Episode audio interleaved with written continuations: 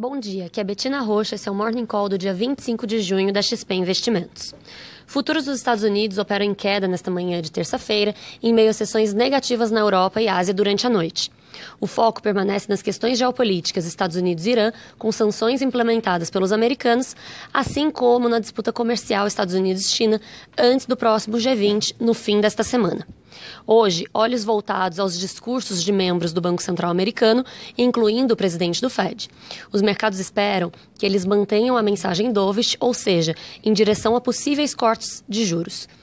No Brasil, a Comissão Especial da Reforma da Previdência retoma hoje os trabalhos, com 77 deputados inscritos para falar.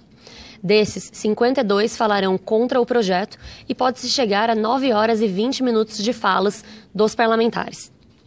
Contando com desistência de governistas e eventuais faltas, é possível que ocorra ainda hoje ou no início da sessão de amanhã a apresentação da complementação do relatório de Samuel Moreira, que deve incorporar alterações no texto pedidas pelos líderes partidários.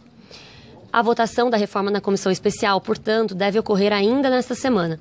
Entretanto, pelo que apuramos em Brasília, a política estará à frente da matemática mais uma vez.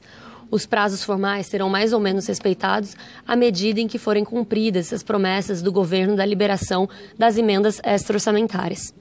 Do lado das empresas, notícias apontam que o projeto de lei que define o novo marco regulatório dos serviços de saneamento básico deve ser votado antes do recesso parlamentar, que se inicia em 17 de julho.